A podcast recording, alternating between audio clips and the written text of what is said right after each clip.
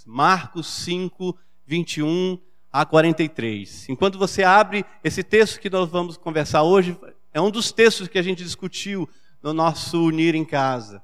E é tão gostoso que a gente se prepara tanto para falar num grupo de Unir, e de repente o Espírito Santo vai usando outras pessoas ali e vão enriquecendo aquela mensagem. E o que a gente vai pregar aqui é uma mensagem feita a várias mãos. Foi contribuição de todo o nosso unir, estávamos juntos e vamos discutir um pouquinho hoje nesse texto. Todos acharam? Todos acharam Marcos, capítulo 5, do 21 ao 43.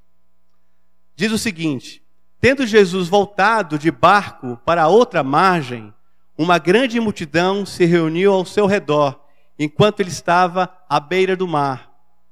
Então chegou ali um dos dirigentes da sinagoga, chamado Jairo, vendo Jesus, prostrou-se aos seus pés e lhe implorou insistentemente: Minha filha, minha filhinha está morrendo. Vem, por favor, e impõe as mãos sobre ela, para que seja curada e que viva. Jesus foi com ele. Uma grande multidão o seguia e o comprimia. Estava ali certa mulher que havia 12 anos vinha sofrendo de hemorragia. Ela padecera muito sob o cuidado de vários médicos e gastara tudo o que tinha, mas em vez de melhorar, piorava. Quando ouviu falar de Jesus, chegou por trás dele, no meio da multidão, e tocou em seu manto, porque pensava: se eu não somente tocar em seu manto, ficarei curada. Imediatamente cessou sua hemorragia e ela sentiu seu corpo que estava livre do sofrimento. No mesmo instante, Jesus percebeu que dele havia saído poder. Virou-se para a multidão e perguntou: Quem tocou o meu manto? Responderam os seus discípulos: Vês a multidão aglomerada ao seu redor e ainda perguntas: Quem tocou em mim? Mas Jesus continuou olhando ao seu redor para ver quem tinha feito aquilo. Então a mulher, sabendo o que lhe havia acontecido, aproximou-se, prostrou-se aos seus pés e, tremendo de medo, contou-lhe toda a verdade. Então ele lhe disse: Filha, a sua fé a curou, vá em paz e, e fique livre do seu sofrimento. Enquanto Jesus ainda estava falando, chegaram algumas pessoas da casa de Jairo, o dirigente da sinagoga. Sua filha morreu, disseram eles. Não precisa mais incomodar o mestre.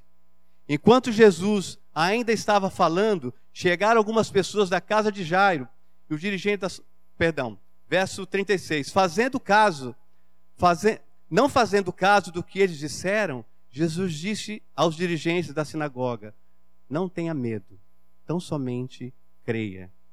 E não deixou ninguém segui-lo, senão Pedro, Tiago, João, irmão de Tiago. Quando chegaram à casa do dirigente da sinagoga, Jesus viu um alvoroço com gente chorando e lhes disse: Porque todos estão nesse alvoroço e lamento, a criança não está morta, mas dorme. Mas todos começaram a rir de Jesus. Ele, porém, ordenou que ele saísse, tomou consigo o pai, a mãe da criança e os discípulos que estavam com ele e entrou onde ele se encontrava, onde se encontrava a criança. Tomou-a pela mão e disse: Talita, cume, que significa menina, eu te ordeno, levante-se. Imediatamente a menina, que tinha 12 anos de idade, levantou-se e começou a andar, e isso os deixou atônitos.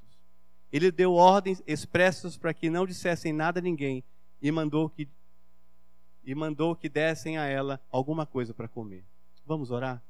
Pai querido, nós te agradecemos por essa oportunidade tão gostosa de estarmos aqui nesse domingo pela manhã para ouvir a tua palavra. E a tua palavra diz: onde estiverem dois ou três reunidos em meu nome, ali estarei. E nós temos essa plena convicção de que tu estás conosco. É por isso que estamos aqui, Senhor. Porque temos a certeza de que tu vais falar ao nosso coração nessa manhã. Em nome de Jesus. Amém. Eu trabalho na indústria farmacêutica e há alguns anos atrás havia um congresso em Curitiba de cardiologia. E eu fiquei incumbido de levar um grande professor aqui de São Paulo, um cardiologista, para ir nesse congresso em Curitiba falar. E eu e meu chefe pegamos esse professor e fomos para o aeroporto. Chegando lá, a gente estava tomando café, batendo um papo. E o papo estava tão bom que a gente simplesmente não viu a chamada do voo. E quando nos percebemos, a porta do avião já estava fechada e não podíamos mais entrar. E o desespero bateu no nosso coração. E agora? Prontamente, meu chefe saiu correndo para procurar uma outra companhia que tivesse o voo mais rápido. E eu liguei para o nosso time lá de Curitiba, explicando o que tinha acontecido, dizendo: Nós vamos atrasar. Aconteceu um problema aqui, não expliquei na hora qual era. E ainda bem que eu estava com o meu chefe, imagina se fosse sozinho, o que ia acontecer comigo, né? Mas o chefe estava junto, deu uma aliviada na minha barra. E o pessoal lá ficou desesperado, porque eles haviam convidado muita gente para essa reunião. Esse professor estava sendo muito esperado, era alguém muito importante. E ele ia terminar a conferência, era no final da tarde. E todos os convidados estavam esperando por ele. E realmente nós chegamos atrasados. Quando nós entramos na sala, a reunião já tinha começado, existiam o coordenador da mesa e mais um médico, e esse último médico tinha falado, e esse médico que foi com a gente, o professor, não teve tempo nem de fazer nada. Ele entrou na sala e já foi para o palco, pegou o microfone e já fez a palestra dele. E no final, a gente foi conversar com um time de Curitiba e eles estavam exaustos, arrasados, porque até aquele momento eles tinham a certeza de que a gente estava atrasado. E esse atraso tinha acontecido coisas terríveis no pensamento de cada um deles. Todo o empenho que eles tinham tido para aquela reunião acontecesse e havia grande chance de a gente não chegar. E nós chegamos atrasados. Eu fico pensando dessa sensação do atraso. Quantos de nós aqui já não passou por uma situação como essa? E o tema da mensagem de hoje é quando Deus se atrasa. Quantos de nós já não tivemos numa situação onde pensamos que Deus se atrasou? E nós lemos um texto aqui que existem vários personagens, mas nós vamos nos ater a dois personagens. Existe também um ambiente tudo aqui, um cenário, que a gente vai contar um pouquinho desse cenário. Mas o primeiro personagem aqui, dentro do tema família, é um pai, é uma mãe, que tem uma filha que está à beira da morte, muito doente ali. E esse homem se chama Jairo. E ele não é uma pessoa qualquer, ele é um chefe da sinagoga. Ele é o chefe dos anciãos. Ele é o líder religioso. Ele é a pessoa mais importante daquela região. Ele é conhecido por todos. E esse homem, tão famoso, tão conhecido, tão poderoso, está com a sua filha muito doente, quase morrendo. E ele sabe que Jesus está passando. E ele toma uma decisão: eu vou falar com Jesus. Só que aqui a gente tem que entender um pouquinho dos bastidores do que está acontecendo. Porque não é simples assim um líder religioso se aproximar de Jesus. Existem algumas implicações aí, existem algumas barreiras que Jairo precisa transportar para chegar até lá. Precisa vencer para chegar até Jesus. Porque o líder religioso não podia andar no meio da multidão como os outros faziam. Porque ele poderia ser considerado impuro, ele não podia tocar em alguns tipos de pessoas. Ele não podia tocar numa prostituta, ele não podia tocar numa pessoa enferma, ele não podia tocar num doente, ele não podia tocar no morto, porque se ele fizesse isso, ele era considerado impuro, ele teria que passar por um ritual de purificação, e esse ritual de purificação não é algo simples. Demorava sete dias. E acontecia no terceiro dia e no sétimo dia. E não era com uma água qualquer. Essa água da purificação era uma água cuja água tinha sido jogado sobre ela cinzas de um novilho. E esse novilho também não era um novilho qualquer, era um novilho que passava por todo um ritual para que se usasse as cinzas dele nessa água. E essa água também não ficava numa talha qualquer, era uma talha especial de purificação. Ou seja, era todo um ritual gigantesco para que ele pudesse novamente, depois de ter tocado alguém assim, voltar às suas atividades eclesiásticas. E ele toma a decisão. Mesmo assim, eu vou até Jesus. Porque a filha dele está doente. E quem é pai e mãe aqui sabe quando um filho está doente. E alguém já disse que nós pais não somos apenas capazes de morrer por nossos filhos, nós somos capazes de matar por nossos filhos. Há uma ligação muito forte entre pai e filho. E aquele homem, naquela posição, ele tomou essa decisão de romper com tudo isso, porque era a filhinha dele que estava doente.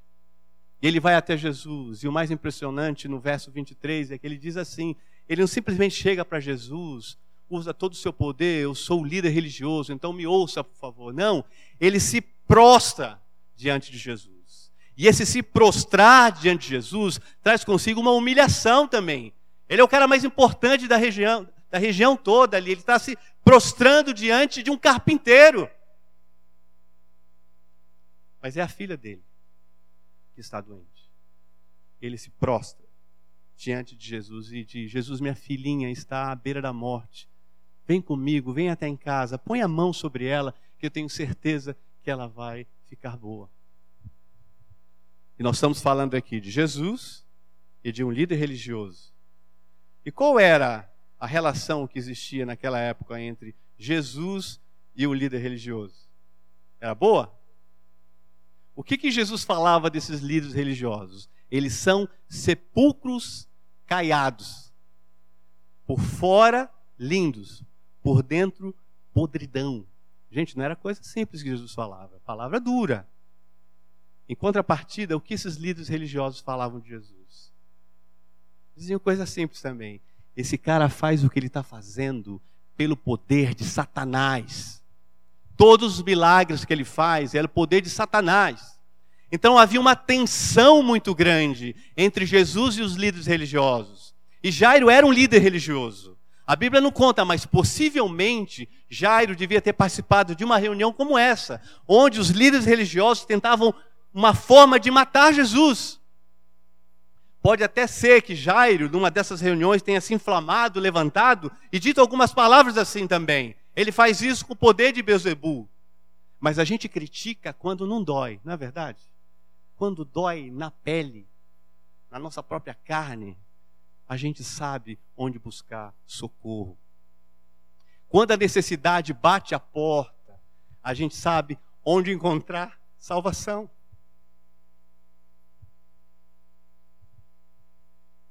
Jairo estava com a filha morrendo. Pode ser até que em alguns momentos ele estava criticando Jesus, mas era a filha dele. Quando a necessidade bate a, a porta, a gente sabe onde encontrar a graça que ressuscita mortos. E Jairo foi lá, se prostrou, se humilhou, e fala: Vem comigo, Jesus, minha filhinha está morrendo. E Jesus prontamente atendeu o chamado de Jairo. E foi. A multidão apertando, imagina a cena, dificuldade de andar, mas eles estavam indo. Imagina o coração de Jairo. Ele devia estar pensando: será que vai dar tempo? Ela está doente demais. Essa multidão está atrapalhando o caminho. Será que vamos conseguir chegar? E Jesus tentando caminhar, os discípulos ali talvez tentando ajudá-lo para ir com mais velocidade. Impressionante que no meio de tudo isso, no verso 30, vem uma pergunta que não faz nenhum sentido para nós. Estavam indo, correndo, uma necessidade, alguém à beira da morte. E Jesus fala assim: para, para, para tudo. Por que, que vamos parar? Jesus fala assim: porque alguém me tocou. Gente, é uma multidão apertando ele. E como é o mês da família, eu vou contar aqui um caso rápido de família. A minha filha, ainda bem que ela não está aqui, ela está na igreja, numa outra igreja hoje, para não passar vergonha, né, que eu vou contar, mas ela decidiu assistir o show do Justin Bieber. E minha esposa gentilmente me concedeu a honra de levá-la a assistir o show. Só que ela não quis assistir o show sentadinha, numa boa, né? Não, ela quis ir na pista, no vucu-vucu ali cheio de adolescente e pais de adolescente. Todo mundo feliz, os pais, né? Eu nunca tinha passado por uma situação como essa, gente. Você fica espremido no meio da multidão. E tinha hora que eu tinha que virar o rosto para respirar, porque a cabeça de alguém estava aqui. É uma loucura isso. E o pior não é isso. Quando começava a dançar e pular, eu tinha que pular junto. Porque senão alguém pisava no meu pé. É uma todo mundo te tocando, te apertando. E a situação de Jesus era a mesma. Agora imagine os, os, os discípulos, presbíteros, os discípulos ouvindo essa situação. Jesus fala: Para, alguém me tocou. Aí os discípulos falam: Jesus, que história é essa? Todo mundo te aperta, todo mundo te toca. Como é que se pergunta quem te tocou? Como assim? E Jesus fala: Eu estou sentindo um monte de mão fetichista, um monte de mão supersticiosa me tocando, mas alguém me tocou de um modo diferente. Alguém me tocou com significado. E o que são essas mãos supersticiosas tocando Jesus? Essas mãos supersticiosas são as mesmas mãos que abrem uma Bíblia no Salmo 91, deixa em casa no aparadouro, muito bonita, como esse aqui. Salmo 91, está aberto o Salmo 91? Depois você põe. Porque fala da proteção de Jesus Mil cairão ao teu lado, dez mil à tua direita, e tu não serás atingido. E essa mão fetichista, essa mão supersticiosa, acha que essa Bíblia aberta dentro de casa vai livrá-lo de todo mal. E essa mão é incapaz de pegar essa Bíblia, colocar no colo e folhear a Bíblia e ter comunhão com esse Deus. E é isso que Deus quer da gente. Essa mão supersticiosa é a mesma que vem, muitas vezes, à igreja, apenas para tomar um passe ah, estou pronto agora para a semana. Recebi um passe e vou passar bem a semana. Esquece que o culto a Deus não acontece apenas nessas quatro paredes, mas o culto a Deus continua na segunda, na terça, na quarta, na quinta-feira e vai embora. E o culto a Deus acontece quando a minha vida, quando as minhas atitudes e as minhas palavras tocam as pessoas que estão ao meu redor e elas falam assim: esse moço é diferente, essa moça é diferente, tem algo diferente aí. E eu quero descobrir o que é isso. E essa pessoa vem perguntar a nós a razão da nossa fé, é isso que diz a palavra. Nesse momento, há culto a Deus. Quando alguém é impactado pela nossa vida, e não apenas com superstição de vir aqui à igreja. O culto começa, continua lá fora. E Jesus está dizendo: alguém me tocou de uma forma diferente, com significado, não com superstição. Ele pede que a pessoa se apresente. E essa mulher se apresenta diante de Jesus ali. E quem é essa mulher? Essa é uma mulher, fala-se pouco dela, mas se sabe que ela está 12 anos com uma doença, uma hemorragia que não passa. E ela já tinha gastado todos os seus recursos para buscar cura. E vários médicos prometeram a cura a ela. Mas ninguém tinha conseguido. E ela pensou assim: eu vou bem escondidinha, porque essa situação de doença dela trazia consigo também um olhar crítico da população. Ela era considerada impura diante deles também. Então ela foi como escondida, tentando tocar na veste de Jesus, dizendo: apenas se eu tocar na veste, eu sei que eu serei curado. Agora, gente, Jesus chama e essa mulher começa a falar. Agora vamos olhar para Jairo. Como é que está a situação dele? Imagina Jairo ouvindo toda essa situação. Jairo está ali com o coração desesperado. Precisa chegar logo diante de casa, porque a filha está prestes a morrer. Ele fala: Jesus vai parar para atender essa mulher. E aí nós estávamos em casa e nós temos um médico conosco no meu Unir, que é o presídio Kleber. E eu perguntei a ele nesse momento, Kleber, nós temos aqui uma mulher, 12 anos, com uma hemorragia e uma criança à beira da morte. Você, como médico, qual seria a sua prioridade? Nós, como pessoas normais, quais seriam as nossas prioridades? Qual das duas? A criança. Essa mulher estava 12 anos, gente, sofrendo dessa hemorragia. O que seria mais um dia, um mês para ela? Jesus para e Jesus se atrasa. Porque nesse momento chega a informação para Jairo que a filha dele morreu.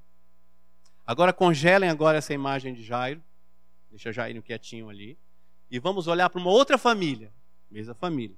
Prometi que ia falar sobre a família. Uma outra família, família de Lázaro, onde tem Lázaro, Marta e Maria. Muito parecida a situação. Duas famílias esperando Jesus. Jesus não podia se atrasar. E aqui lá, eh, eh, Lázaro também está deitado, enfermo, à beira da morte. E Marta e Maria, desesperada, falam assim: Jesus tem que vir. Eles eram muito amigos de Jesus. E a gente crê que se ele orar por Lázaro, ele vai ficar bom e não vai morrer. e pedem para João Marcos correr até Jesus. Chama Jesus rápido, ele tem que chegar logo, porque ele está à beira da morte. Pede para ele vir, para ele orar pelo nosso irmão. E João Marcos sai correndo atrás de Jesus. Jesus está a uma distância de um dia de caminhada até Betânia, onde morava Lázaro. E João Marcos sai correndo e se encontra com Jesus, e lá ele fala: Olha, seu amigo Lázaro está morrendo. Corre lá para acudi-lo, porque ele está à beira da morte. E Jesus se atrasa ali ainda, gente. Ele fica mais dois dias ali. E em um determinado momento ele toma a decisão de ir. E ao falar para os discípulos que ele ia, os discípulos ficam preocupados. E é interessante que quando João Marcos estava chegando até Jesus, Lázaro já tinha morrido. Morreu exatamente um dia depois. Só que não tinha WhatsApp para avisar João Marcos, ele nem sabia. Né? Voltou dizendo: Olha, Jesus está lá, ele vem no momento dele, no tempo dele, não quis vir agora. E Jesus fala assim: Vamos para Betânia. E os discípulos ficam desesperados, porque Betânia fica a três quilômetros de Jerusalém. E a última vez que Jesus esteve em Jerusalém, ele quase foi apedrejado ali. E eles falam, Jesus, mas é loucura voltar para lá. Jesus fala, não, vamos que ele está dormindo. Aí eu disse, opa, está dormindo? Está dormindo, está bem, por que, que a gente vai lá? Não, vocês não entenderam, Jesus morreu. Bom, e se morreu, então mais ainda não tem motivo nenhum para a gente ir até lá. Lázaro, Lázaro morreu, perdão. Então não há motivo para a gente ir. E ele fala, vamos para lá. E eles falam assim, nós vamos com ele, nem que seja apenas para morrer com ele ali. E eles vão. E qual que é a sensação de Marta e Maria naquele momento? O que será que estava gerando naquele coração? Porque Jesus demorou mais dois dias, teve aquele dia para chegar. Ele, Jesus chegou ali no quarto dia. Marta e Maria estavam desesperadas e o clamor que acontecia ali é: Jesus se atrasou, Jesus não chegou a tempo, meu irmão morreu. Irmãos, e aqui vem a primeira lição que a gente aprende com esse texto. Marta e Maria estavam aprendendo a conviver com Deus que se atrasa.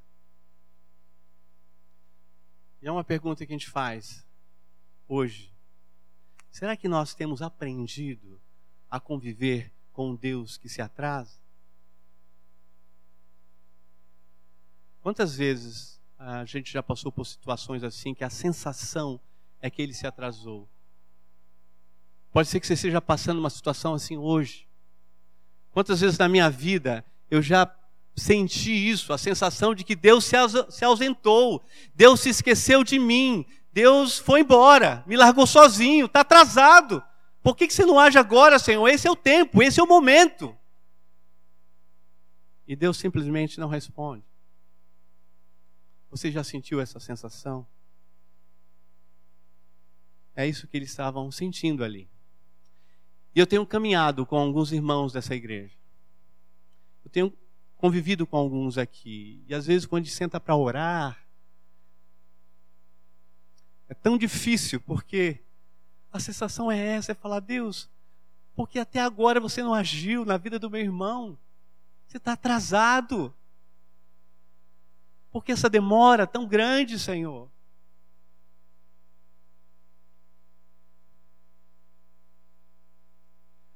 É muito difícil.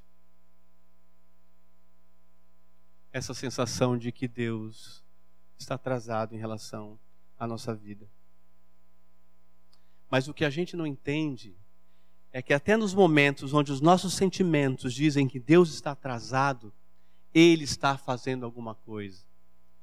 Isso está descrito lá em João 11, verso 14 e 15, nessa situação de Lázaro. Jesus olha para os discípulos e diz o seguinte: Lázaro morreu. E para o bem de vocês, veja o que ele diz: para o bem de vocês, foi muito bom que a gente não estivesse lá para que vocês vejam a glória de Deus. Deus se atrasou, Jesus se atrasou ali de propósito, porque ele tinha um propósito com aquele atraso. E ele chega ali na casa deles no quarto dia. E é muito importante a gente entender um pouquinho aqui também sobre essa questão do quarto dia. Porque existia naquele, naquela região uma crença, existia uma crença de que quando uma pessoa morria, o seu espírito rondava o corpo até três dias. E até o terceiro dia havia a possibilidade dessa pessoa ressuscitar. Mas no quarto dia já não havia possibilidade alguma. E a gente conversando lá no nosso NIL, o Kleber fez uma elucubração de médico. Né? Falou, olha, eu imagino que esse negócio do terceiro dia pode ser o seguinte: a pessoa pode ter entrado num coma, eles não sabiam diagnosticar o coma, então até o terceiro dia pode ter alguém, um caso de alguém ter voltado do coma e falou, ressuscitou. Então, é uma elucubração do Kleber, que eu achei bem pertinente. Faz todo sentido, mas a gente não sabe. Mas existia ali uma crença de que até o terceiro dia era possível alguém ressuscitar. Então, para Marta e Maria, essa possibilidade não mais existia, porque já era o quarto dia. Jesus chegou atrasado. Jesus chegou atrasado. E ele chega ali.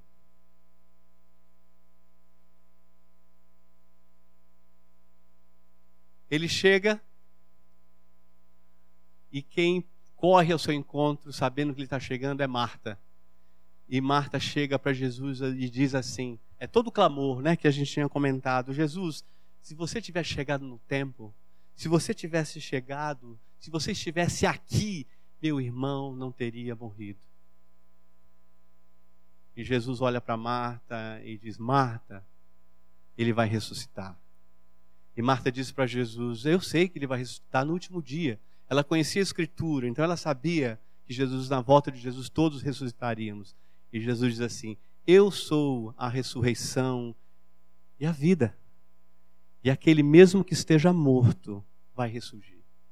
E ele continuou indo, e ele entra em casa e encontra ali Maria. E Maria tem a mesma frase que Marta fez para Jesus, só que a atitude de Maria é diferente. Maria se prostra diante de Jesus. Maria chora aos pés de Jesus e diz: Jesus, se você estivesse aqui, meu irmão não teria morrido. Se você não tivesse se atrasado, meu irmão não, estaria morri não teria morrido. Chorando, no desespero, na dor. E qual é a resposta de Jesus para a dor de Maria? Sabe como Jesus responde a Maria? Jesus responde a Maria chorando também. Jesus responde a Maria com lágrimas nos olhos também. Porque o fato de Jesus se atrasar não quer dizer que Jesus não sabe o que chegou sobre nós. O fato de Jesus se atrasar não quer dizer que ele não sabe pelo que você e eu estamos passando. O fato de Jesus se atrasar não quer dizer que ele não se compadece de nós. Maria e Marta estavam aprendendo ali a conviver com Deus que se compadece de nós. Com Deus que nos ama, com Deus que chora o nosso choro, com Deus que enxuga, enxuga as nossas lágrimas.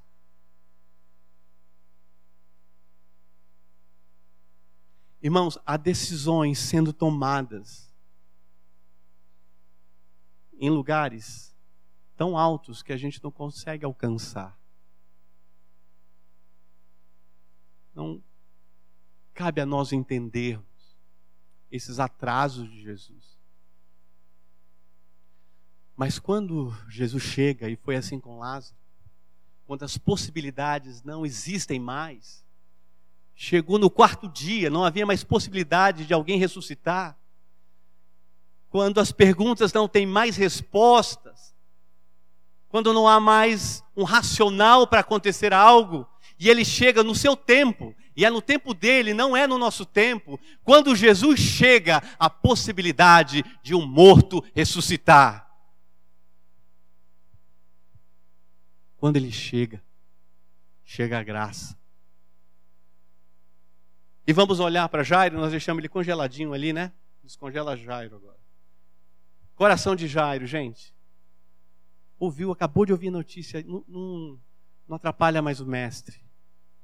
Ele, sua filha morreu. Deixa o mestre em paz. Imagina o que se passou no coração de Jairo. tudo, todo o meu esforço de me humilhar, de me meter no meio da multidão ali, e me prostrar diante dele, serviu de nada, porque ele atrasou. E ele atrasou por um motivo menos importante. O meu motivo era mais importante, era minha filha, ela ainda estava viva. E ali no meio da, talvez do choro de Jairo, no meio do pó, verso 36, Jesus olha nos olhos de Jairo e diz assim para ele: Jairo, não tenha medo. Jairo, confie em mim. É como se ele estivesse dizendo: Jairo, não desista. Jairo, não olhe para as circunstâncias. Não olhe para o meu atraso. Confie em mim. Eu estou aqui. Eu estou contigo.